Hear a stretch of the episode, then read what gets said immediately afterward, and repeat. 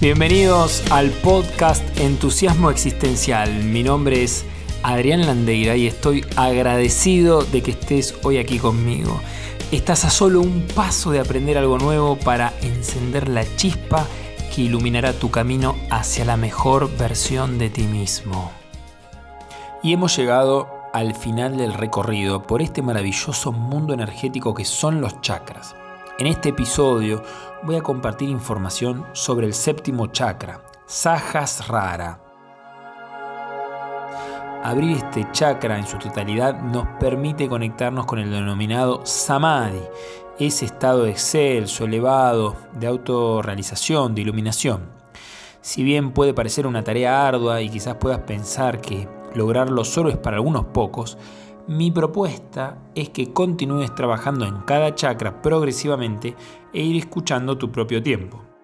Si bien puede parecer una tarea ardua y quizás puedas pensar que lograrlo solo es para algunos pocos, mi propuesta es que continúes trabajando en cada chakra progresivamente e ir escuchando tu propio tiempo. Quizás experimentes chispazos de plenitud, de iluminación y a no desanimarse y de manera muy compasiva, amorosa, continúa trabajando para buscar tu bienestar y no poner el foco o orientar tus intenciones a alcanzar un resultado determinado o vivenciar una experiencia elevada, ya que en mi opinión esto genera expectativas, ansiedad y frustraciones y al no conseguirlo. Entonces, paciencia. Todos podemos con práctica ser la mejor versión de nosotros mismos.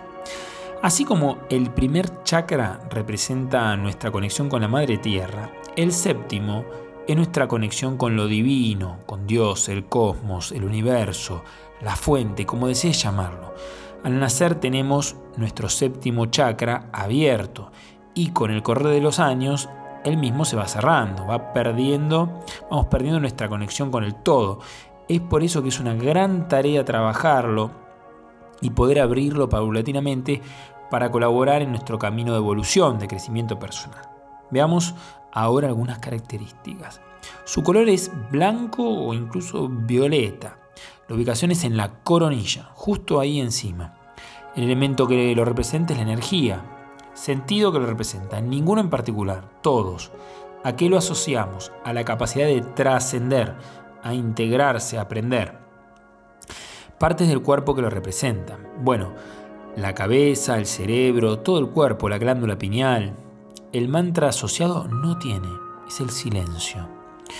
La misión y el funcionamiento es donde se asienta la perfección suprema del hombre es la fuente y el punto de partida para la manifestación de todas las restantes energías de los chakras. Sería como el lugar en que nos encontramos como en casa.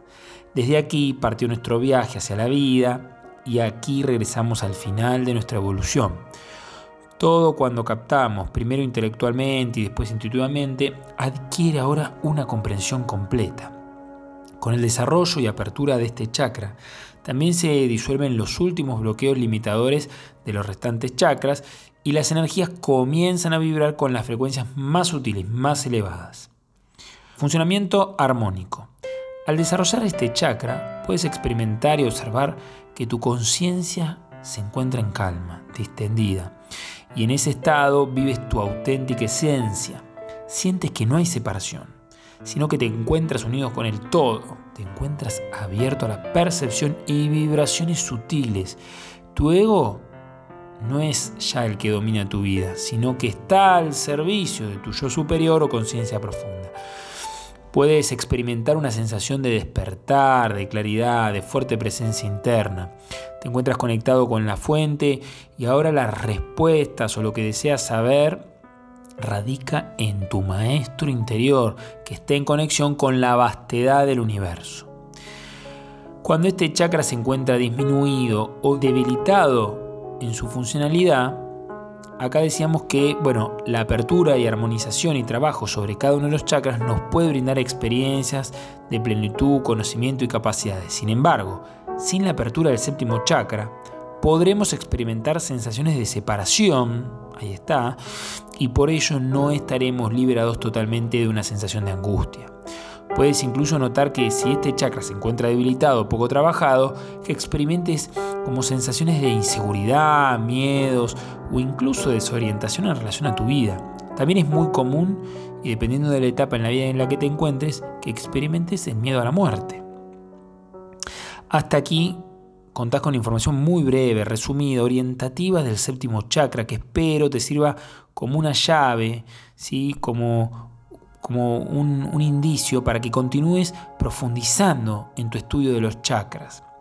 A continuación me gustaría, como hemos hecho en episodios anteriores, acercarte una guía, una sugerencia para iniciar tu trabajo sobre este chakra. Recuerda que más que una receta o modelo a seguir, no hay mejor guía, no hay mejor guía que la que vos puedas elaborar acorde a tus necesidades, ya que vos te conocés mejor que yo em, y podés aprender de vos mismo, más que de toda la información a la que puedas acceder. Probá, jugá, explorate, trata de percibir, detectar, tomar conciencia de tus necesidades. Veamos algunas. Experiencia natural. Experiencia natural. Puedes subir alguna cima, sierra, ladera de la montaña en contacto con la naturaleza y en silencio contemplar el lugar.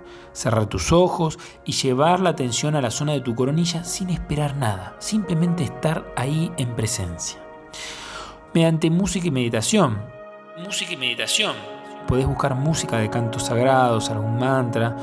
Eh, por ahí podés estar en silencio, sin sonido externo, es lo que yo te sugiero. Mientras estás en silencio, mm, podés colocarte en postura de meditación y respirar profundamente, sin moverte. Si te llegan a aparecer pensamientos, juicios, o estás inquieto, eh, o no, digamos, no, no, te resistas, con paciencia y amorosidad, busca conectarte con tu respiración, suave, pausada, inhalando por nariz y exhalando por nariz. Podés buscar una respiración abdominal muy lenta. Si no sabes o no conoces una postura de meditación, puedes, por ejemplo, buscar en internet eh, postura meditación sasen, con Z, sasen, o postura de loto.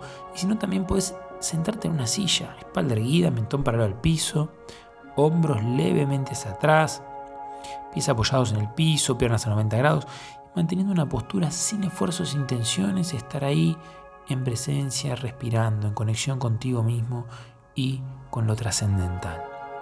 A través de la cromoterapia. Cromoterapia. Este chakra es activado por el color violeta o blanco que actúan expandiendo la zona coronal. El color violeta provoca una transformación del espíritu y del alma y los abre a dimensiones espirituales. El color blanco, por su parte, integra los dos distintos planos de la vida, superior, y abre el alma a la luz, al conocimiento, a la sanación. También se puede trabajar este chakra mediante la gemoterapia. Gemoterapia.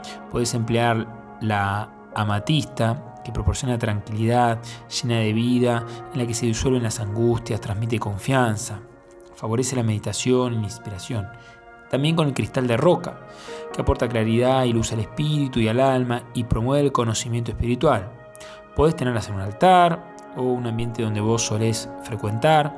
Puedes también mirarlas, Incluso podés llevar algunas en tu bolsillo y tocarlas durante el día o cuando sentís alguna sensación o, querés conectar ¿sí? con, esas sensaciones que hemos descrito anteriormente y así conectarte con, lo trascendental para ti, ¿sí? con la expansión de tu ser.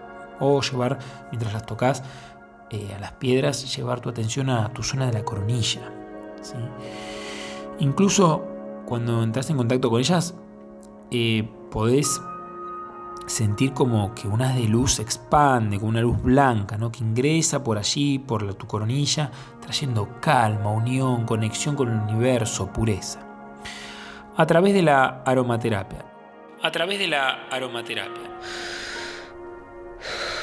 El aroma del olíbano que se emplea en las ceremonias provee un efecto sublimador, sobre el espíritu y sobre el alma y purifica la atmósfera.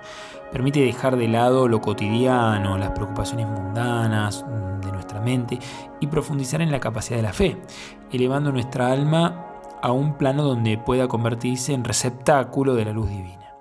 El aroma de la flor de loto también puede ser utilizado. Posturas de yoga. Posturas de yoga. Como lo mencioné en los episodios anteriores, existen varias formas de estimular este chakra, así como también en los anteriores. Te sugiero siempre tomar conciencia de tus capacidades, de tu propio cuerpo, para comprender qué es lo que hoy se encuentra más disponible para ti.